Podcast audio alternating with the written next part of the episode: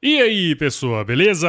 Cara, se você curte o Agro Resenha, entra no site portaldosjornalistas.com.br e vota no Agro Resenha como o podcast e o canal do YouTube mais admirado da imprensa do agronegócio em 2021.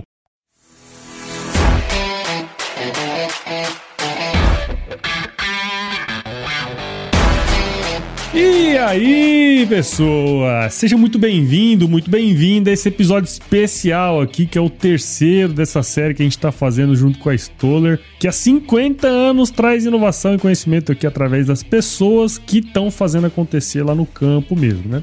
E nesse episódio aqui, nós vamos falar sobre a cultura do café. Eu tô aqui com uma dupla de dois Rodrigos, o Rodrigo Ticle e o Rodrigo Muniz. Só pra vocês terem uma ideia aí do gabarito dessa turma, o Rodrigo Ticle é engenheiro agrônomo lá pela Universidade Federal de Viçosa, é também de família de cafeicultores lá em Eliodora, no sul de Minas. Hoje é consultor especialista em gestão técnica e econômica no Educampo, que é um projeto que eles têm lá junto com o Sebrae, né? É, lá em Minas Gerais, na região do Cerrado Mineiro, também tem a consultoria para dar consultoria para empresas e propriedades cafeeiras aí, sempre focado em gestão, e é sócio proprietário na C3, né, que é uma empresa de pesquisa agronômica. Quem está aqui com a gente também é o outro Rodrigo, como eu falei, o Rodrigo Muniz, que também é engenheiro agrônomo lá pela Unifenas, lá na nossa saudosa Alfenas, em Minas Gerais, e atua como desenvolvimento de mercado de café pela Stoller. Pessoal, Rodrigos, muito obrigado aqui por estarem com a gente no Agro Resenha Podcast. Sejam muito bem-vindos.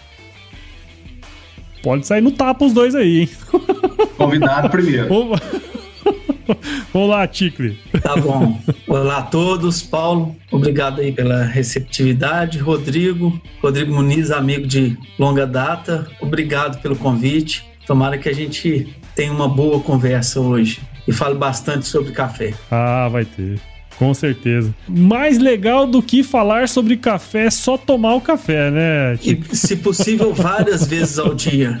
Um bom café de preferência. Exatamente. E aí, Rodrigo Muniz, como é que estão as coisas? Tudo jóia, Paulo, tudo jóia, Ticle. É, primeiramente, é um prazer estar aqui com vocês, né? O Rodrigo Ticle, um amigo de longa data aí, dentro do Projeto do Campo, no qual vivi por muitos anos, né? né? Quase que 10 anos aí de Projeto do Campo. E fã também do Paulo, né? Sempre escuto ele aí nos podcasts, né? Em uma viagem ou outra está sempre aprendendo aí no caminho. Então é um prazer estar aqui hoje com vocês, né, para a gente fazer um bate-papo aí sobre a cultura do café, né, em todo o Brasil, uma cultura de extrema importância, né, para para todo o Brasil, né? Ele, a cultura está há muitos anos no, no país, né? Atravessa gerações e, e, ajuda a desenvolver esse país. Então é bacana estar aqui falando com vocês, né? É um prazer imenso, né? Espero contribuir aí com boas conversas. É, e tá na história, né, cara? O café e o Brasil são intimamente ligados, né?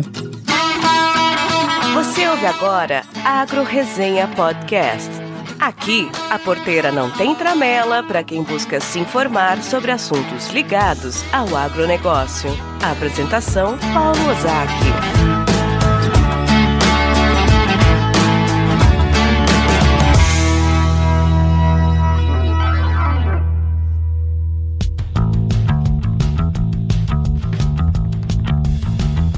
E é muito legal estar tá aqui hoje porque a gente vai falar desse tema aqui que todo mundo gosta, né? Que é café. E eu falo para vocês que é o seguinte: sempre quando eu converso com um cafeicultor ou com alguém que é envolvido no mundo do café aqui no podcast, o pessoal gosta, viu? Gosta bastante, cara. Mas assim, antes da gente entrar no, no tema propriamente dito aqui do episódio, eu acho que seria legal se cada um de vocês aí pudesse contar, né, um pouquinho da história, do background de vocês. Podemos começar com o nosso convidado especial aí, que é o Rodrigo Ticle. A minha história começa bem antes da, do curso de agronomia, né? Como você já falou, minha família, é, por parte de pai, trabalha com café há muitos anos, família de cafeicultores, pai, tios, primos. E um prazer maior ainda é que meu pai é agrônomo também. Agrônomo trabalhou na pesquisa, na Embrapa, trabalhou na extensão, na Emater. E desde muito novo eu acompanhei tudo isso que eu faço hoje, né? Com alguma tecnologia uhum. a mais, mais inovações, lógico, mas sempre com a mesma pegada. Pegar a pesquisa, Legal transformar ela em informação, levar para assistência técnica, né? Tentar atingir o máximo de pessoas possível para que as propriedades cresçam, perpetuem na atividade, né? Prosperem. Então, uhum. já vim acompanhando isso e culminou com a minha escolha pelo curso de agronomia.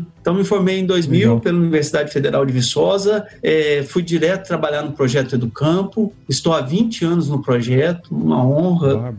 Ah, a quem devo tudo que eu tenho ao projeto, ao Sebrae e às cooperativas parceiras, e tive algumas oportunidades nesse período. A cooperativa com a qual trabalhei, a Capal, depois Copecitos, né, ela manteve um campo experimental por 10 anos, eu fui responsável por esse campo experimental, me trouxe um pouco de, vou falar notoriedade, mas assim, de fui reconhecido por esse trabalho. Uhum. E tive a oportunidade ainda de lecionar no, na matéria cafeicultura, no curso de agronomia do Centro Universitário de Araxá. Tive a oportunidade também de ser professor do curso de pós-graduação em fertilidade do solo da Unipam, né? E nessa corrida aí a gente acabou com mais dois, outros dois amigos é, criando uma empresa de pesquisa em campo, que chama C3 Consultoria e Pesquisa. E nós viemos aí há seis anos também todo esse trabalho junto com o Educampo. Você sabe uma coisa muito interessante, Tico, que eu percebo assim na turma do café em específico, né? Ele normalmente é uma coisa assim que é meio, não sei se eu vou falar a palavra, mas assim, a galera tem um, uma paixão, né, pela cultura, não só pela cultura do café, mas uma outra coisa que eu percebo muito que é a cultura que envolve o café, sabe? É,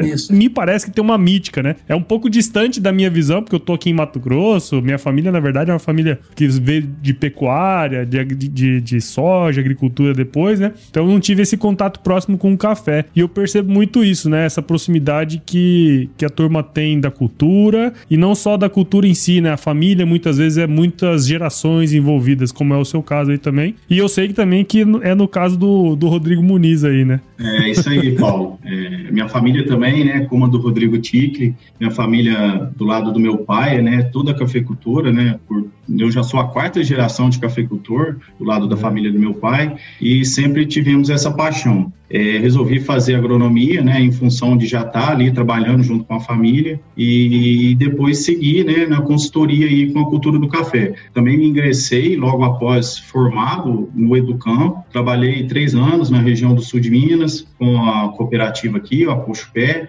Depois fui trabalhar na Labor Rural, que faz toda a supervisão para o Sebrae, né, a nível de estado, fazendo é, a supervisão de todos os grupos, né, de, de Educampo Café lá com a Labor Rural lá em Viçosa e fiquei seis anos, né, depois de um, um ano e meio em Viçosa, fiquei seis anos em patrocínio, no Cerrado Mineiro, no qual trabalhei no Educampo também, na consultoria, junto com produtores ligados à Expocacer. E de julho de 2020 para cá, né, aceitei um novo desafio na minha carreira profissional de assumir o desenvolvimento de mercado né, da cultura do café dentro da Stoller, uma empresa que eu sempre admirei né, pela qualidade dos produtos, pelas pessoas, né, por ela capacitar as pessoas, né, tá ligada à parte de nutrição e fisiologia, ela trabalha muito o conceito de nutrição e fisiologia e as pessoas são muito capacitadas para estarem no campo auxiliando os produtores, auxiliando os consultores também. Então, aceitei esse desafio. Hoje atuo aí em, toda, em todo o Brasil, né, dentro da cultura do café, desde o estado do Paraná, São Paulo, até a Bahia, Espírito Santo e principalmente Minas Gerais, né, que é o estado maior produtor de café no Brasil. É, dá uma rodadinha boa, né?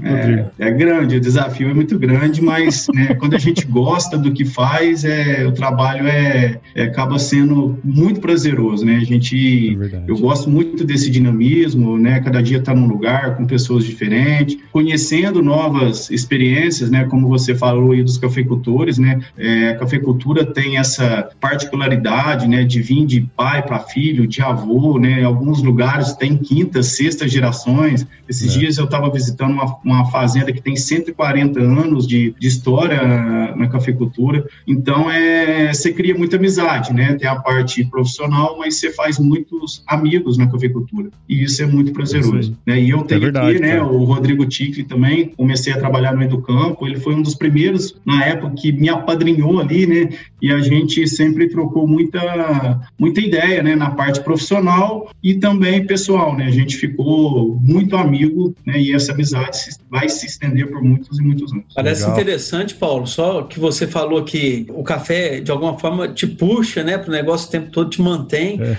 É, há produtores que não saem da atividade, poderiam sair, não saem, para não ficarem longe desse lado social que o café traz. Social, sim, lógico uhum. que ele está lá ganhando dinheiro, né, tendo. Ele não quer muitas vezes deixar toda a responsabilidade com os filhos porque o ambiente é, é, é muito atrativo. O ambiente ele aglutina mesmo. Ele são eventos, são reuniões e, e são mais próximos. Então a gente chega a perceber até isso, né? Não é só aquela dificuldade do dia a dia, o correr, produzir, colher, mas também tem esse lado aí, até você. E parece que é uma coisa simples que eu estou falando, mas eu demorei anos para perceber isso. Demorei.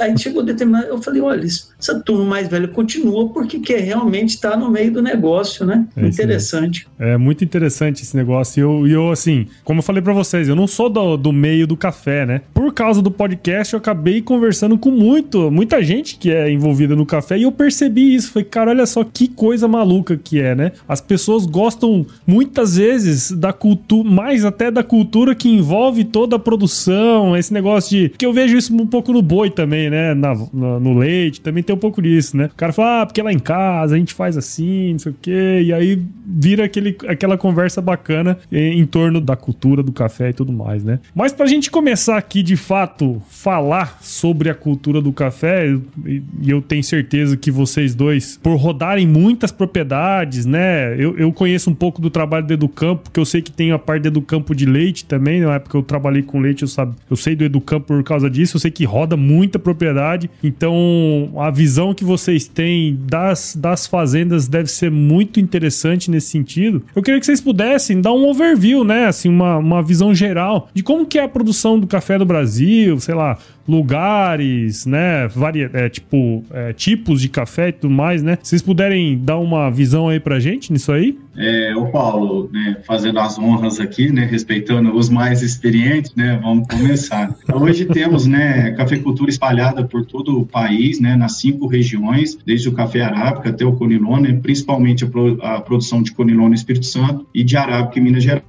O estado de São Paulo também é um é grande produtor de café arábica, né, assim como a Bahia produz arábica e conilon, mas os principais produtores hoje são o estado de Minas Gerais e Espírito Santo. Então a gente atua, né, de, em todos esses estados, né, atendendo clientes, atendendo as propriedades, e a gente vê uma evolução, né, grande em produtividade nos últimos anos, principalmente pelas práticas de manejos adequadas, pelos investimentos em insumos, né, de alta tecnologia, investimento em irrigação, novos materiais genéticos e principalmente, né, pelo serviço prestado como o do Rodrigo Tigre, que é uma assessoria técnica e consultoria de qualidade. Cada vez mais é, existem consultores autônomos especializados, as cooperativas estão cada vez mais com um corpo técnico especializado para atender o cafeicultor. O trabalho das revendas também é muito importante no acompanhamento das vendas, no acompanhamento dos produtos dentro das fases fenológicas certas. Então, esse avanço em produtividade né, é muito grande nos últimos anos, principalmente nos últimos 20, 10 anos, em função de todas esses, né, essas... Todas essas informações que chegam ao produtor, não é, Rodrigo? E também pela maturidade desse produtor, como ele amadureceu ao longo desses anos né? Talvez com o advento aí de toda essa tecnologia, principalmente nos últimos 5, 6 anos, uma busca enorme aí por melhorar os indicadores das propriedades, né? Chegam muitas informações, eles já estão com uma capacidade muito grande de filtrar tudo aquilo e procurar o que é mais interessante para eles. E uhum. amadureceram muito, sabe? Eles vão com um propósito, querem continuar na atividade e buscam melhorar. Como o Rodrigo falou, vão muito é, na produtividade, na, vão, vão nos nos itens né, que impactam naquela produtividade, que ele sabe que se ele produzir muito bem, muitas vezes o, o, o, preço pago pelo café não vai interferir tanto no negócio dele. Lógico que preços bons são excelentes, mas ele sabe que ele fica protegido dentro da produtividade. Então, assim, toda essa quantidade de informação chegando, tecnologia através dos produtos chegando e ele ali se preparando para receber tudo isso. Isso é, isso é muito é. importante. É, e os números mudaram, Paulo. É, é, interessante. Igual há 18 anos, nós tínhamos uma composição dos custos de produção. Você pegava uhum. ali é, diesel, era 3% do custo de produção. Manutenção das máquinas era em torno disso também. Hoje eles giram em torno de 8, 9% aproximadamente. A, a, colheita em si, ela era em torno de 45, 50% dos custos. Hoje, principalmente nas regiões mecanizadas, ela chega a 20, 18%. Então, assim, é, nós, nós nos últimos anos estivemos aí num turbilhão de mudanças que foram até muitas vezes imperceptíveis, porque as informações vêm ano após ano, né? Elas vêm ano Sim. após ano. Então, assim, a gente vai acumulando aquele conhecimento, o consultor vai acumulando, vai passando, e o produtor vai recebendo aquilo também. Mas se nós olharmos essa evolução que o Rodrigo falou ao longo, ao longo desses últimos anos, ela foi muito, muito intensa. E é interessante que não só no café, em, outros, em outras culturas eu também percebo isso, né? O paradigma vai mudando. O que era uma, um paradigma 10 anos atrás, hoje já é normal, né? Tipo assim, é, vamos supor, a colheita que era, é, que era é, manual. Antigamente se falava, vivi muito isso na cana quando eu morei em Piracicaba, né? O pessoal fala, ah, não, mas esse negócio não vai dar certo, isso, aquilo, outro. Hoje não tem jeito. Acabou que é até lei, né? Tem que ser a, a, a, a colheita mecanizada. E assim vai acontecendo, vai mudanças de paradigma que vai, fazem um, um, Em tão pouco tempo, se a gente for parar pra analisar, nos últimos do, 12 anos, cara, 12 anos não é nada, 12 anos foi ontem. O aumento de de quase 50% da produtividade é coisa é. grande demais, né? Não sei qual é a visão que vocês têm, mas eu acho muito grande, né? É isso. É, Não, é enorme. Essa mudança, essa mudança foi enorme. É, muito grande. Que isso. Para você ter ideia, quando que nós imaginávamos que nós íamos colher lavouras de café em primeira safra mecanizada? Pois é. Né? E, doideira, né? eu, eu, até dois anos atrás, eu falava que isso não ia acontecer, não ia acontecer tão cedo. E já estamos fazendo, fizemos dois anos atrás, fizemos no ano passado. Aí entra genética, em algumas situações entre irrigação, entre fornecimento de sementes mais cedo, para o produtor ir lá, ele quer implantar a lavoura dele em outubro, ele quer irrigar, quer colocar uma variedade mais precoce e que ela tenha uma arquitetura que receba aquela colhedora e não estrague tanto no primeiro ano. E aí vem uhum. hormônios maturadores, né, ou retardadores de, de maturação, né, aceleradores ou retardadores, e o pessoal entra com isso e tenta fazer toda aquela atividade de colheita que era quase inconcebível poucos anos atrás, e agora eles vêm fazendo, alguns já com, não vou dizer maestria, com, mas muita competência.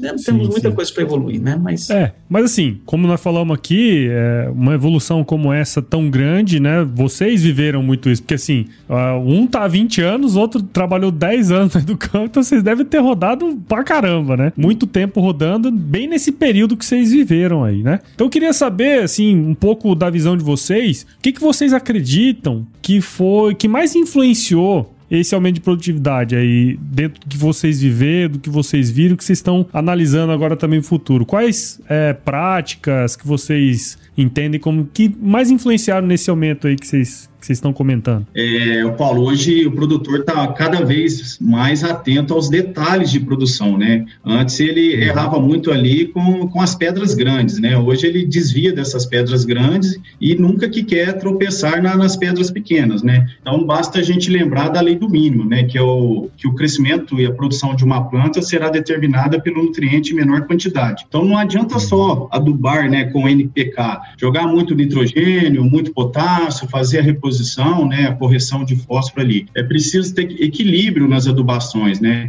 É preciso fazer uma, as adubações com os macro nutrientes secundários, né, o cálcio, o, o enxofre, o magnésio, e também adubação com os micronutrientes, né, somados todos estes nutrientes, né, serão imprescindível para atingir altas produtividades. Outro exemplo, né, a reposição hormonal, como o Rodrigo até falou anteriormente, é, as plantas produzem hormônios, né, mas em baixas quantidades, e para se obter elevados patamares de produtividade, é preciso a gente fazer uma aplicação desses hormônios promotores de crescimento, que irão vão atuar no desenvolvimento das plantas e também vão aumentar o potencial fotossintético, deixando as plantas é, mais resistentes para períodos adversos, né, para problemas climáticos. É, também, né, em momentos de estresse, a planta produz hormônios inibidores de crescimento, né, como o etileno e também o ácido abscísico, que eles juntos, somados, eles vão fechar os estômatos, eles vão causar a senescência das folhas, a queda das folhas, a queda dos frutos. E com a reposição dos promotores irá atuar como antagonista também a esses hormônios inibidores, aumentando a produtividade. E, né, para finalizar, né, é, são exemplos, né, são vários exemplos de, de pequenos detalhes que os produtores aprenderam a lidar ao longo desses últimos 10, 15, 20 anos através das informações. Aprendemos que para ter altas produtividades é, precisa tentar esses detalhes e principalmente conservar o maior patrimônio da propriedade cafeeira, né, que é o ativo biológico, é a planta de café. Né? A gente tem que preservar a planta e manter a folha, né? porque é ali na folha que ocorre a produção de alimento. Né? A fotossíntese ocorre nas folhas, que vai ser destinada para os frutos, para o crescimento vegetativo e também para reservas, para passar aqueles períodos adversos. Então, o produtor aprendeu muito isso, que ele tem que cada vez mais conservar as plantas, fazer os tratos nas horas certas, as pulverizações, as adubações, todas as práticas, os tratos culturais ao longo do, da entre safra, ele não pode perder time de aplicação. Não é porque o café é uma cultura perene que ele pode perder os calendários. Não, ele tem que fazer naquela fase fenológica para ter um incremento máximo de produtividade no curto prazo, no né, pequeno prazo, que é a colheita do ano seguinte, e para potencializar a planta para uma boa florada, já que vai ocorrer logo após a colheita. Legal, legal. Você tem alguma visão aí também, do seu ponto de vista aí, Ticle? Então, tem. O que fez com que os produtores aumentassem as suas produtividades, né? Sempre houve crises, sempre acompanhamos crises e crises, mas ficou uma linha muito tênue entre o sucesso e o insucesso da atividade. Né? Você estava falando aí de leite, antes com muito pouco leite ou mesmo muito pouco café, um produtor ele tinha é, é, seu nível de vida saciado, né? ou mesmo é, podia levar todo aquele projeto para a família dele até o final, né? E hoje acabou, pequenas propriedades são rentáveis, trazem resultados para as propriedades, mas é, acabou fazendo com que eles fossem mais competitivos, tanto os menores produtores como os maiores, porque a chance de sucesso hoje é muito maior. Hoje a gente tem um, um, um, lucro e uma parcela, uma parcela pequena de lucro, sabe, na atividade. É, e isso se mantém uma constante nos últimos anos. Então, a competitividade na própria propriedade, ela surgiu e o produtor sabe que se ele não melhorar em alguns aspectos, ele não consegue se manter na atividade. Faz muito sentido, o Tigre, porque é o seguinte, numa cultura em que você tem as suas margens cada vez, digo que é, são menores, né? Porque à menores. medida que o tempo passa, as margens são menores. E aí, o detalhe faz toda a diferença, que foi o que o Rodrigo Muniz falou, né? É, é, é se atentar a esses pequenos detalhes, é, na aplicação certa no momento certo, é, no produto certo na hora certa, aquelas coisas que antes você poderia meio que, não que deixar de lado, mas, ah, você errou um dia ou dois, não teria grande problema. Hoje, errar um dia dá um baita de um problema, né? Acho que esse, esse é o ponto que vocês estão comentando que eu achei muito interessante, é. inclusive. A, a, atividade ali aceitava alguma negligência. Isso, exato, é isso que eu queria é, falar. E hoje já não tanto. Exato, e, e é a soma exato. dos detalhes que faz com que é, o sucesso seja maior ainda. Você uhum, ganha aqui, uhum. nós queremos uma produtividade razoável, muito boa, 40 sacos ou até mais, né? A gente usa quase um jargão, né? 40 sacos, né? Mas é uma boa produtividade. E, e aí uhum. você consegue aumentar mais um saco com determinada atitude, consegue aumentar mais dois sacos, não penalizando a sua lavoura por algum erro que você teve, e aí vai, e aí uhum. você consegue resultados assim extraordinários. É isso, ele está procurando errar menos. Ele é. tem consciência dos erros hoje e ele sabe que ele não pode errar, porque senão o negócio dele fica realmente comprometido. E tem uma, uma coisa assim, eu não sei se vocês percebem isso também, né? Eu converso com bastante gente aqui, e assim, grande parte dos produtores, né, que a gente conversa, eles falam assim, ó, a gente tem que fazer o feijão com arroz bem feito, né? Aquele, o, o feijão com arroz ele tem que ser bem feito as coisas básicas, né? E aí, a hora que você vai incrementando, mexendo um detalhe aqui ou outro, que aí a, a rentabilidade vai aparecendo e que você vai se diferenciando, né, no, no longo prazo, né? Não sei se vocês percebem isso também. É, justamente, Paulo, é, tem que fazer o arroz com feijão, né, bem feito e na hora certa. Eu não posso fazer o feijão com arroz fora de hora. E a gente tem que olhar para dentro de uma propriedade e analisar talhão por talhão, né? As propriedades têm 10, 20, 30, tem fazendas, né, principalmente em regiões de montanhas, chega a ter 50, 60, 80 talhões dentro das propriedades. E eu tenho que trabalhar de maneira customizada aqueles talhões. Tem talhões que vão receber um arroz com feijão e tem talhões que vão receber algo mais, um arroz, um feijão feijão, um bife, uma batata frita, né? Então a gente fala, tem talhões que a gente pode de desafiar que eles vão produzir mais e tem talhões que vão produzir sempre na média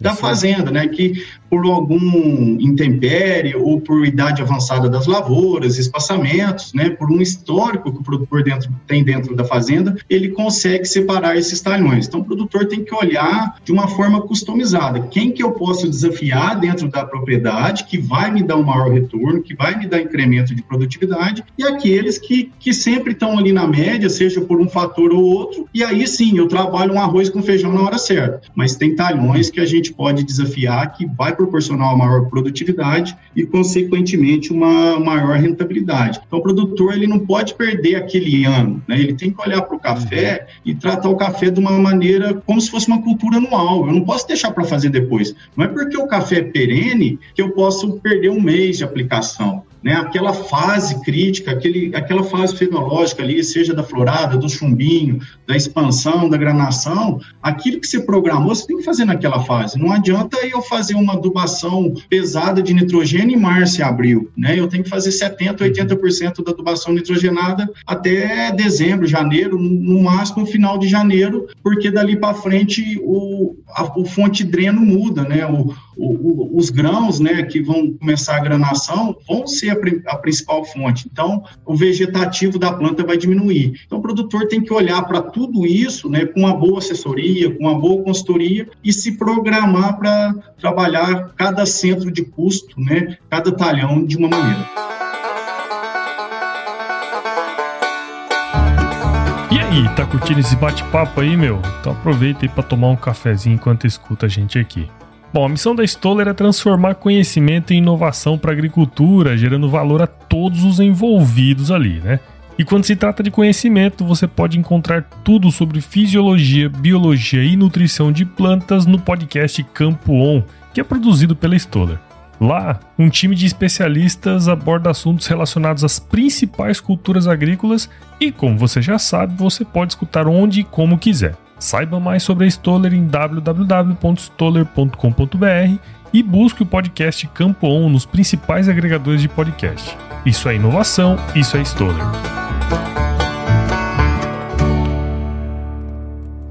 A grande maioria do café ainda é vendido como commodity agrícola. É uma commodity agrícola, né? Como vocês comentaram, cada vez mais as margens estão menores, então quer dizer, o sucesso e o insucesso estão muito próximos, né? Como o Ticli falou aquela hora. E eu queria ver também, acho que até endereçar essa pergunta pro Ticli, ele falou isso aquela hora e eu achei interessante. Como que na sua visão, Ticli, a propriedade ela deve se preparar para esses momentos desfavoráveis, que a gente sabe que vai acontecer, né? E continuar rentável, assim, atrativo ao longo dos anos. Nossa, é, é, tanta coisa que me veio à cabeça aqui, mas vamos lá.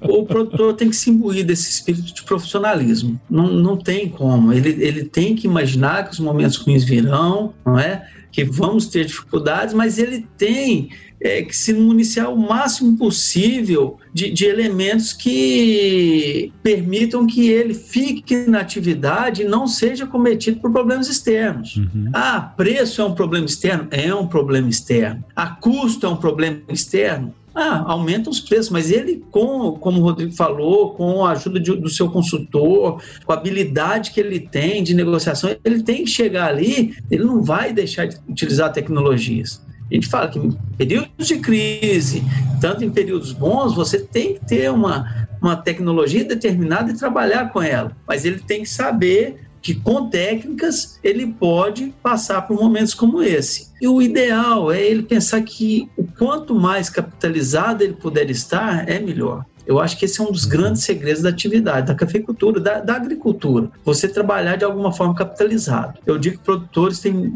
não é uma ofensa, mas eu falo que muitas vezes os produtores, pelo menos com os quais eu trabalho, os cafeicultores, muitas vezes têm memória curta.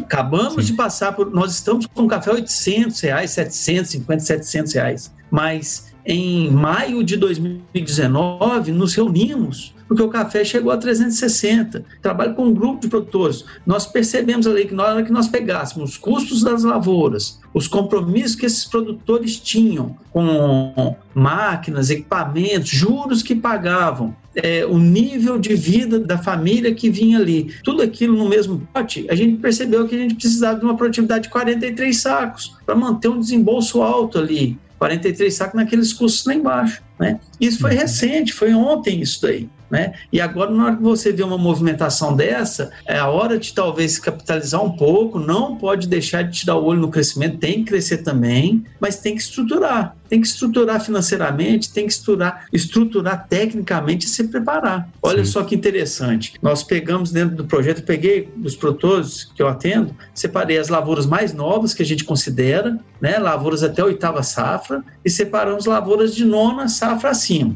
As lavouras até a oitava safra produziam, naquele período de análise, 43 sacos por hectare. As lavouras de nona safra acima estavam produzindo 30, 41 sacos por hectare, desculpa, as até a oitava safra. E as de nona safra acima, produzindo 34 sacos por hectare. Opa, 7 hum. sacos de diferença. Se eu for observar isso aí em termos percentuais, são 20% a mais na produtividade. Então o vizinho olha para o cara e fala assim: ah, não, ele está produzindo 5, 6 a mais, mas está gastando muito, não sei o quê. Só que o lucro dessas propriedades com 41 sacos por hectare, era simplesmente o dobro das de 34. Ou seja, uma uhum. produtividade 20% acima, porém com lucro dobrado, porque aquele café que sobrava, na hora que você eliminava todas as contas e, e, comparasse ao lucro dos menores, das produtividades menores, ele dobrava o lucro. É uma coisa simples até da, da gente entender, não sei se eu estou sendo claro, mas é porque a gente lidar com isso todo dia,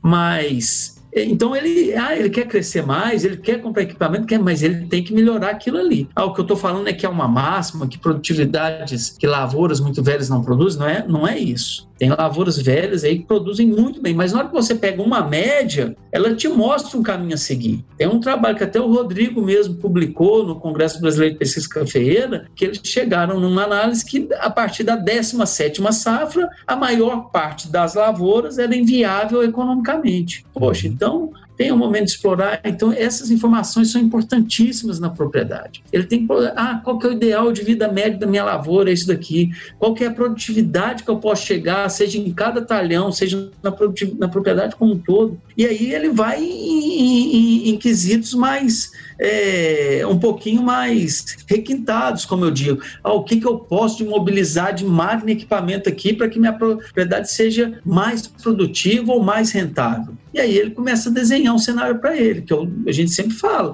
Ele está chegando na crise ali, mas ele já tem que ter um cenário de mais anos. Todo produtor deveria se perguntar onde eu vou estar daqui a 10 anos. Onde eu vou estar Sim. daqui a 10 anos? Só para finalizar, é, eu estou vivendo intensamente, é, não uma sucessão familiar, mas uma presença muito grande dos filhos na atividade. Hoje mesmo eu estava com um cliente e o filho estava junto. É, e isso tem sido uma constante. É, então, tem que pensar lá na frente. É, a, a, propriedade tem que pensar, o proprietário tem que pensar Sim. onde que ele quer estar, pelo menos daqui a cinco anos, daqui a dez anos, isso é importantíssimo. Uma vez eu conversei com, com o Antônio da Luz, o economista, né, lá do Rio Grande do Sul, e ele falou uma coisa que não me sai da cabeça, que eu acho que tem muito a ver com isso que você falou, Tico, que ele falou assim, é preferível o produtor ele ser aquele baixinho parrudo do que um altão mongolão, né? O cara que cresce sem base. Então é muito isso, né? Você passar por algumas adversidades como essa, você, não, você, você precisa estar tá bem estruturado, né? A, a, base bem feita, né? Não sei se faz sentido, mas eu, a hora que ele falou isso, eu, eu sempre lembro disso. É melhor você ser um baixinho parrudo do que um altão mongolão, né?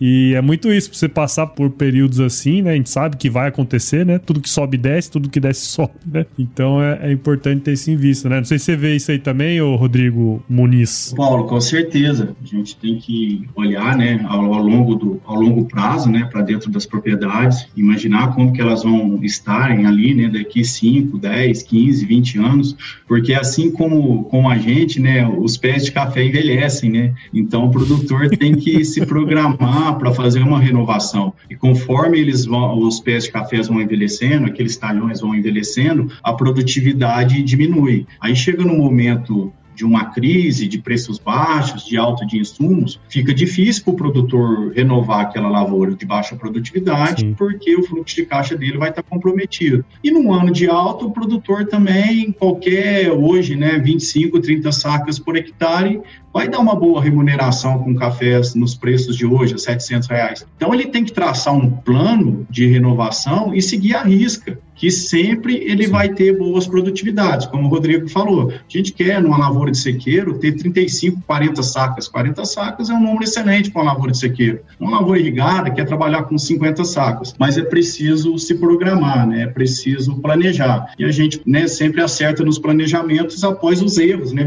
vivenciando os erros para dentro das propriedades. Então a gente não pode errar, né? Como o Rodrigo como consultor, nós como né, desenvolvimento de mercado da Stoller, né, auxiliando os clientes também, né, com os nossos com os nossos produtos, seja de nutrição, seja de fisiologia, tem que fazer tudo na hora certa. A gente não pode deixar para depois. Então o produtor tem que se programar, não, não cometer mais os mesmos erros, né, e deixar as plantas mais preparadas para as possíveis adversidades climáticas. É isso aí. É isso aí. Eu estava pensando na nossa conversa hoje cedo. Aí eu falei, poxa, a consultoria, o Rodrigo falou, né, da consultoria. Só uma coisa que é legal da consultoria, da, da consultoria em gestão, né, que a gente pode associar aí a técnica, né, isso. né, é, as técnicas aplicadas e a gestão também. Essa consultoria te permite observar a cafeicultura em diferentes perspectivas. Porque você chega em uma propriedade é, ela está saudável, né? O produtor, ah, você olha aquilo, ah, poxa, esse produtor comprou mais uma fazenda, né? E ele está evoluindo ali naquelas aquisições. E aí você chega em outra, o produtor ele tem uma dificuldade, está é, tá, tá comprometido a saúde financeira dele, é, ele precisa inovar, como o Rodrigo falou, renovar e ele não consegue. Aquele que aproveitou as linhas de crédito e aí acabou se complicando, não é? E por aí uhum. vai. Então você consegue ver to, todas aquelas situações e muitas vezes as situações mais críticas elas trazem informações também para aqueles saudáveis, né? Maior preocupação de um produtor muito competente que ganha dinheiro hoje e que está acostumado a lidar só com a atividade de café é como ele vai aplicar aquele dinheiro que ele ganhou, porque a chance dele perder é grande. Aí o que, ele faz? Ah, Sim. acaba comprando mais outra propriedade aumentando, que é aquilo que ele faz. Aí ele começa a perder um pouco em eficiência, aí já entra a ideia de montar as equipes e, e, e vai. Né? Então, é, essa, essa visão por diferentes situações ela é muito interessante. E, e ela Sim. permite com que você né, na consultoria, junto com o produtor, chegue e ache os melhores caminhos. E era justamente isso que eu queria te perguntar, Tica. Assim, hoje, vamos dizer, o produtor que, ou que vai iniciar ou que está procurando né, um trabalho de consultoria técnica e quiser também colocar essa parte econômica no meio do jogo aí, né? O que, que na sua visão são os pontos-chave, assim, para realizar esse diagnóstico, né? Para fazer um diagnóstico bem feito e aplicar isso depois, pensando nessa consultoria mesmo, técnico econômico, como você comentou aí. O diagnóstico talvez seja uma das etapas mais importantes. O diagnóstico vem desde a, de você entender a propriedade, né? diagnosticar e, e, e, fazer um inventário de tudo que existe ali, máquinas, equipamentos, lavouras, entender qual é o potencial daquelas lavouras, daquelas máquinas, olhar para a equipe da propriedade, entender se ela consegue levar essa propriedade adiante com competência ou não. Então você, igual eu falo, a gente, né, Rodrigo, desde o período do campo, a sua cabeça entra numa porteira, ela tem que entrar em números, você tem que imaginar números. Você olha quantidade de café, está produzindo, não está, está sendo rentável, não está. Você chega no barracão, vê aquele tanto de tratores trabalhando ou não, mas quer saber se aquele mobilizado todo não está acima da capacidade da propriedade e por aí vai. Então, esse diagnóstico é importantíssimo. E o mais legal nisso é que a maior parte das respostas o produtor tem. Uhum. Você começa a especular, é, é, você acha que você vai ter que ofender de alguma forma, quando vê ele mesmo começa a, a, a trazer o diagnóstico dele. E no diagnóstico, Paulo, ele acaba entendendo quais são os pontos que ele tem que melhorar na propriedade. E aí uhum. ele começa a buscar essas conquistas, alguma a curto pra, algumas a curto prazo, outras a, mais longo prazo. É, então, alguns indicadores que a gente já falou, olha, qual que é a produtividade dessa lavoura, qual que é a produtividade de cada talhão desse, olha, minhas lavouras estão velhas, eu tenho que renovar, ah, eu estou gastando demais com determinado item, é, ah não, meus custos estão todos redondos, mas eu estou realizando tudo na hora errada porque eu tenho um problema sério com as minhas máquinas e elas param e por aí vai. Né? Uhum. Então ele começa a entender onde que ele pode atuar. É, Para você ter ideia, nós vamos entrar daqui a pouco na colheita. Quando a gente consegue fazer uma colheita em uma pequena janela, né? Falava-se antes, em, ah, vamos colher em quatro meses. Hoje a gente sabe que se a gente colher em quatro meses, você perde o potencial produtivo das suas lavouras. Então ele tem que entender que se ele conseguir fazer, independente do tamanho da propriedade, se ele conseguir fazer aquela colheita dele, pelo menos tirar os grãos das plantas, né? É, em dois meses no máximo, máximo, a produtividade dele vai aumentar muito, ele vai descansar aquelas lavouras no tempo certo, né? E, e, e por aí vai. Então aí vem, muitas vezes, é, você melhorar a sua atividade não é você é, deixar de gastar. Às vezes ele vai, muito, vou te falar, é, quase na maior parte das vezes ele percebe que ele tem que realmente, de alguma forma, é, intensificar mais os gastos dele. E a gente uhum. respeita cada propriedade. Se não tem condições de atuar ali financeiramente, opa, vamos entender como a gente vai fazer da melhor maneira possível. Damos dois passos para trás para depois a gente continuar três, quatro passos à frente num tempo ideal, sabe? Às vezes chegam, uhum. nos procuram propriedades aí que estão com condições financeiras dificílimas, quase descapitalizadas, quase sem crédito, na verdade, que é um problema uhum. seríssimo, né? Primeiro você tem o um dinheiro, depois você já não tem, mas tem crédito. Na hora que perde o crédito, é muito sério. Então a gente vai, não, peraí, nós temos um projeto, vai pagar. Vamos pagar quanto? Vamos pagar daqui a 10 anos. Vamos chamar os, os, os credores, vamos negociar e vamos trabalhar. Um, um, cliente meu, um dia ele, a gente estava conversando justamente essa situação, ele falou assim: é, eu tenho que pagar, minhas contas são com, é com os ovos, não não com a galinha.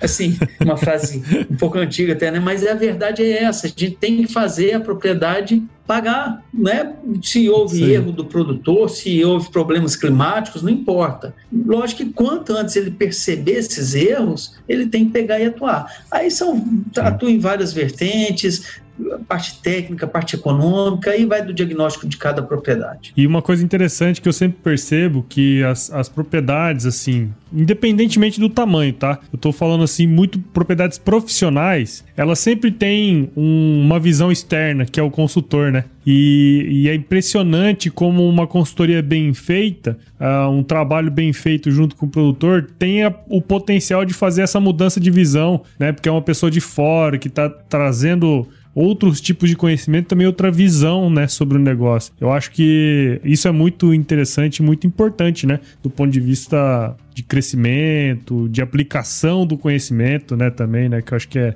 bem interessante nesse ponto aí, né, Rodrigo? O Rodrigo, é, Muniz, a gente não é do campo, né, enquanto estivemos juntos, às vezes a gente não tem a capacidade de, até a gente percebe que a gente não tem aquela capacidade saudável de persuadir o o cliente, a gente leva outros até ele, ou leva ele até outras situações, é. e aí eles vão ali se interagindo e vão melhorando os seus resultados. É, é, muito interessante isso. O importante é que o produtor tenha convicção de que foi ele que tomou a decisão, né? E não o consultor. É, às vezes fala isso, mas é interessante a gente ver muitos agradecimentos e elogios às vezes. Olha, é. se não fosse o meu colega tal, eu não teria tomado essa atitude, né? Às vezes acontece demais, você fica ali falando dois, três anos, faça isso, faça isso. Aí ele vê, ó, aquela ideia que ele me deu é muito boa, tá ótimo, tá sendo utilizado ali na propriedade, tá tudo perfeito. Tá tudo certo. E pro futuro aí, ô Muniz, o que, que você tem visto, cara? Quais são os, os desafios aí que, que o pessoal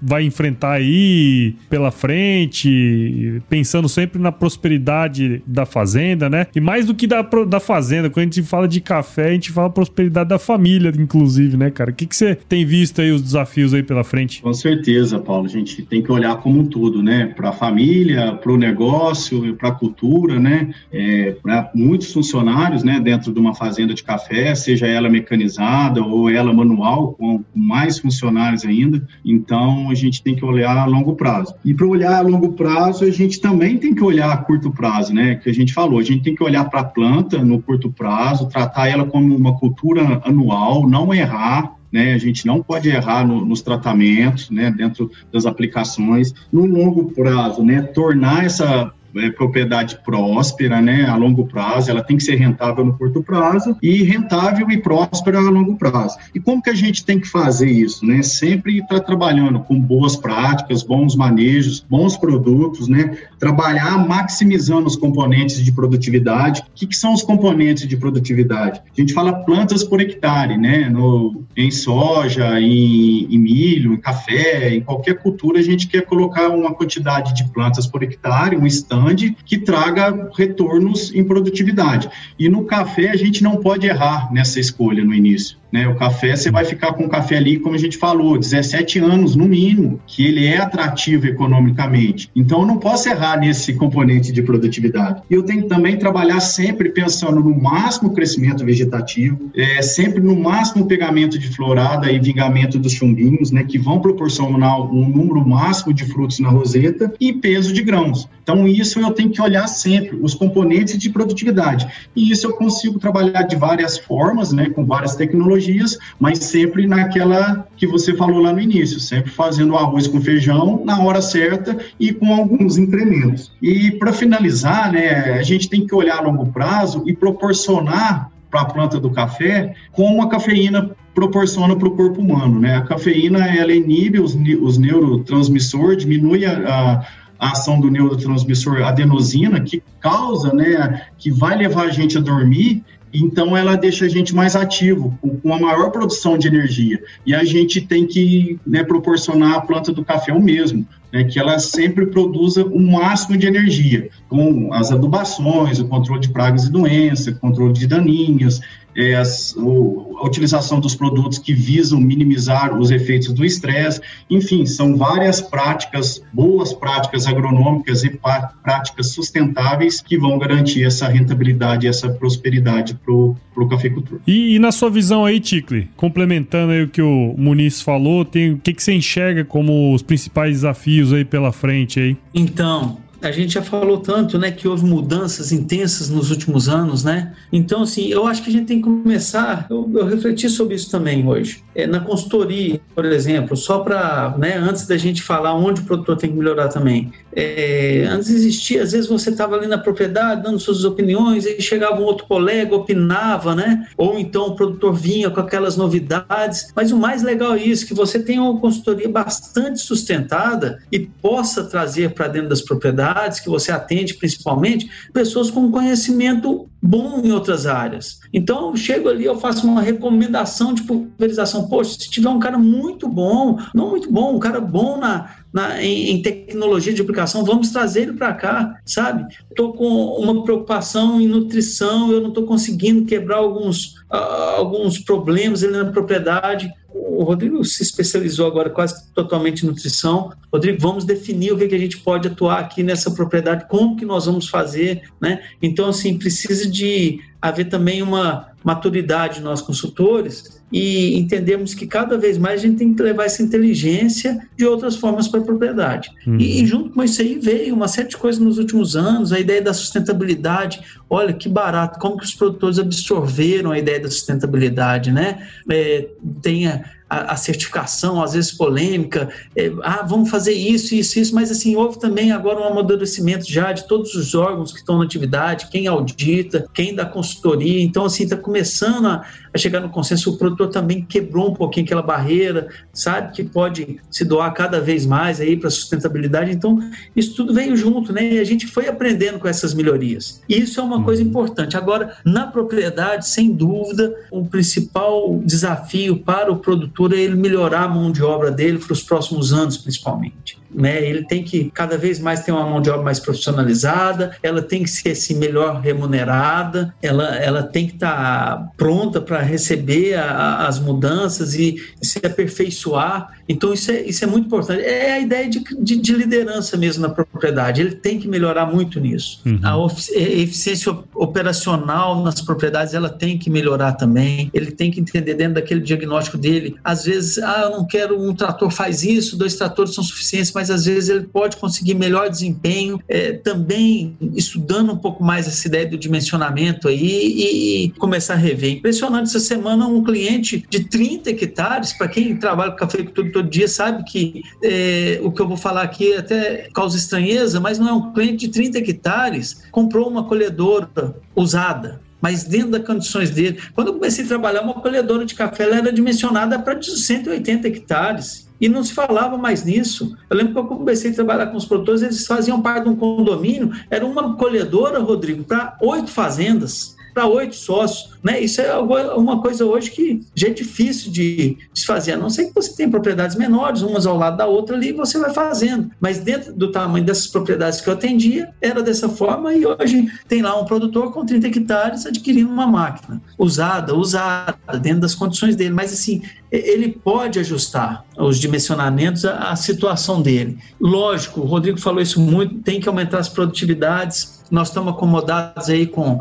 os 40 sacos, mas a gente sabe que pode mais. Sabe, a gente está vendo, é difícil o café competir com cereais hoje, né, Rodrigo? Como que, olha, você vê os cereais está bombando, a HF também bombando e as áreas estão perdendo espaço. Uma, um hectare de café na região de Araxá hoje, ou qualquer outra região aí, mecanizado, ele ficou caro para se produzir café em cima dele se você não for competente. Que ele olha o vizinho vendendo a terra um absurdo. Três vezes a mais do que era dez anos atrás, quatro, três bem mais que isso, às vezes quatro, cinco vezes. Então esses imobilizados ficaram caros. Então tem que aumentar as produtividades sim, né? E entender, ah, aqui os meus custos estão onerando, ele tem que mexer. Nós temos os pilares, que é custo equilibrado, não é custo caro, mas é um custo equilibrado, isso é muito comum, né? A gente fala isso muito no meio do campo, custo equilibrado, produtividade, um preço de venda bom. Aí fala assim, qualidade, né? Mercado futuro e tudo mais. E aproveitar deixa. Sempre se falava, né? O produtor de café ele fica chatado, o cara da torrefação ganha, o exportador ganha, não sei quem ganha. Olha, gente, eu cheguei à conclusão, um colega que nem é agrônomo, ele é engenheiro de alimentos, mas trabalha na pesquisa em alimentos. Produzir commodity, o produtor de café tem que entender isso, é bom demais. Você está sujeito aos problemas climáticos, às intempéries, mas é bom. Se você consegue dominar sua atividade, produzir esse commodity bem produzido, tem mercado, principalmente no café, para ele a vida toda. Né? E meu avô, que faleceu há seis anos, com 94 anos, produtor de café a vida toda, ele falava: café é muito bom. E qual que é a jogada? Você manter a sua atividade muito bem conduzida, para na hora dos preços bons você aproveitar aquela oportunidade. Pô, imagina a gente estar tá numa crise, o cara só vai degringolando, caindo, caindo, buf, o preço do café explode. E ele está ali com aquelas produtividades módicas, né? Então, não. Tem que estar tá pronto o tempo todo, lutar, né? Ser um herói como sempre o produtor foi. Mas, assim, pensando mais alto. Vocês vão me expulsar desse podcast que eu estou falando demais. Só complementar o que o Ticli falou aí, né? A questão da qualidade, produzir commodity. É, o produtor que produz uma boa commodity, né, de café, que é um café tipo 6, ele já está um passo pequeno para ser um produtor de qualidade também. E hoje a qualidade não é um nicho de mercado mais, né? A qualidade ela se concretizou. Hoje você vê que 50% do, dos cafés consumidos nos Estados Unidos, né, que é o maior consumidor, já quase 50% são cafés especiais, né, segundo dados da SCA. E no Brasil aumentou cinco vezes o consumo de cafés especiais, café de qualidade, nos últimos cinco, nos últimos oito anos, né, segundo dados do RoboBank. Então, assim, o produtor ele tem mais uma ferramenta para aumentar a rentabilidade dentro da propriedade verdade, né, focando também na questão da, da qualidade. Exatamente, exatamente. É, e a busca aí, né, Rodrigo? Você fez o, uma ideia da cafeicultura nacional no início, e nós estamos aqui no Cerrado buscando qualidade. O Espírito Santo está há muito tempo correndo atrás de qualidade.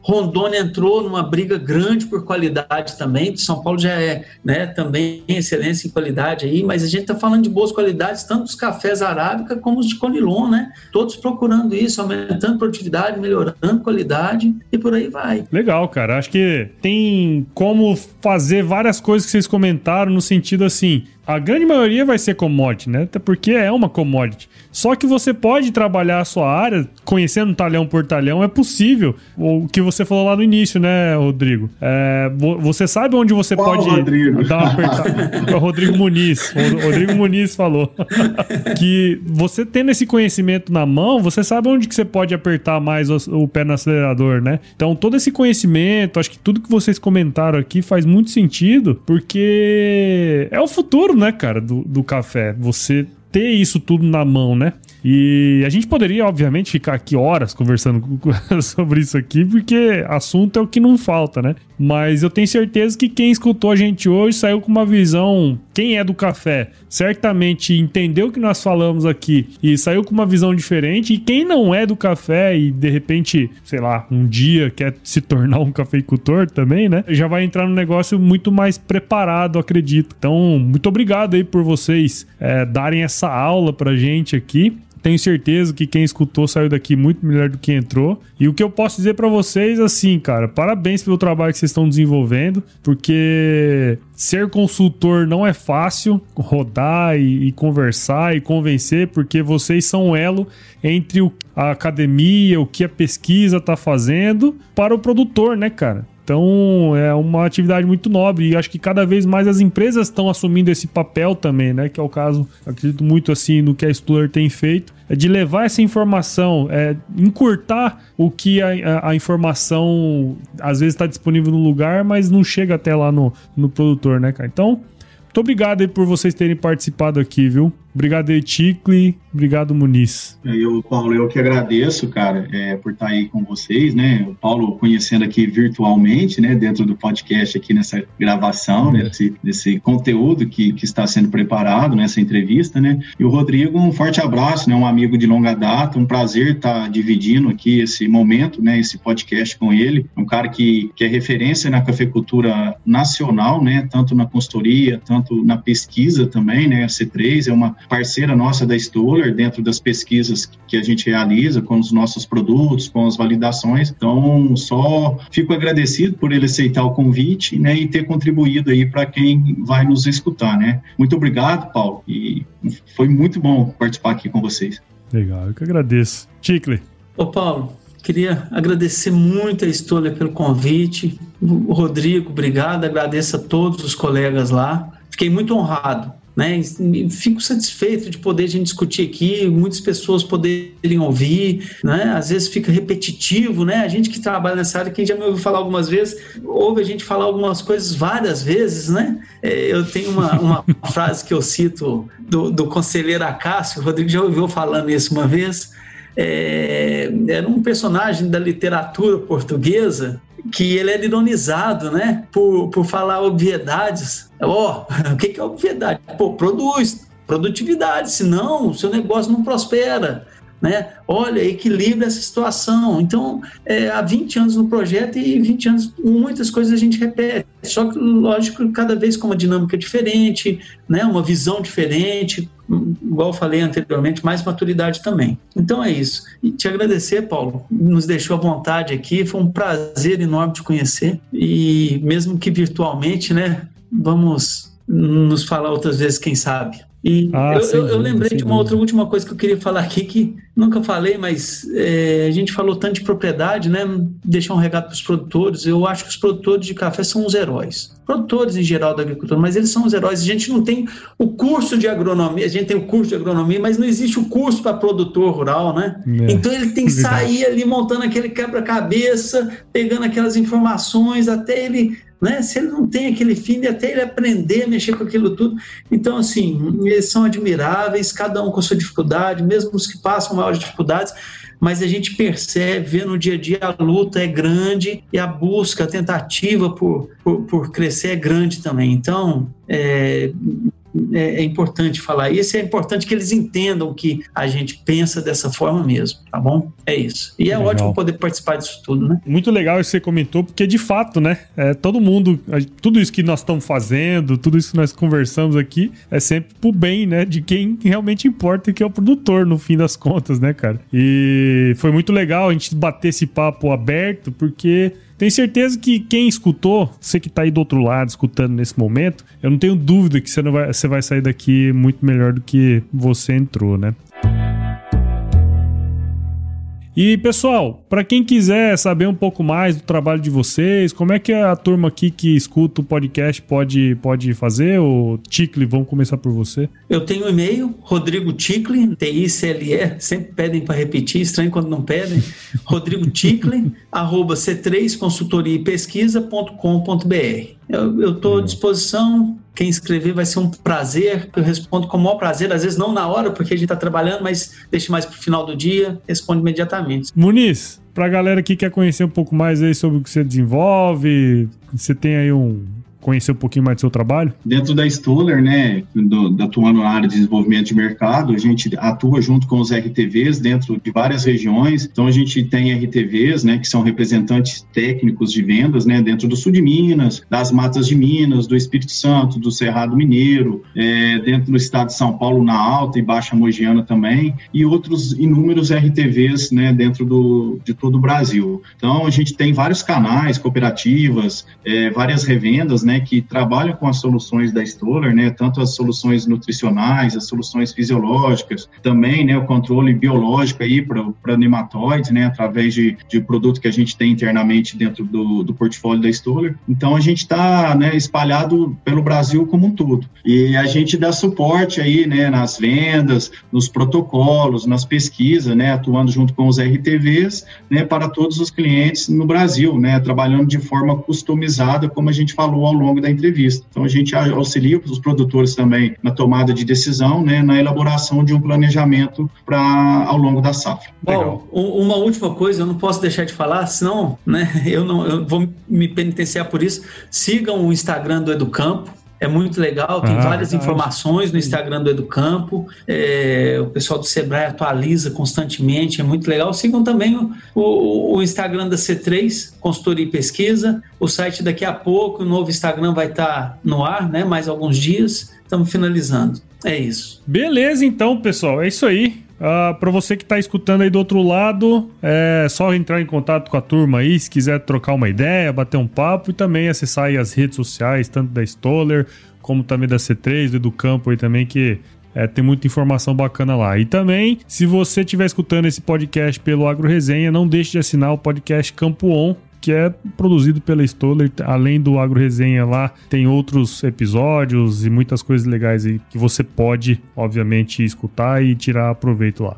Beleza? E pessoal, obrigado de novo pelo, pelo tempo aí de vocês. Nós estamos gravando aqui às 10 e meia da noite, né? Então é muito legal estar aqui com vocês. E tem uma, tem uma frase que eu sempre deixo aqui, viu, pessoal? Que eu, eu comento, assim, ó, quando você chegar lá na propriedade, você vai fazer aquela consultoria, você tem que falar uma frase que vai tocar o coração do produtor, que é se chover não precisa molhar a horta.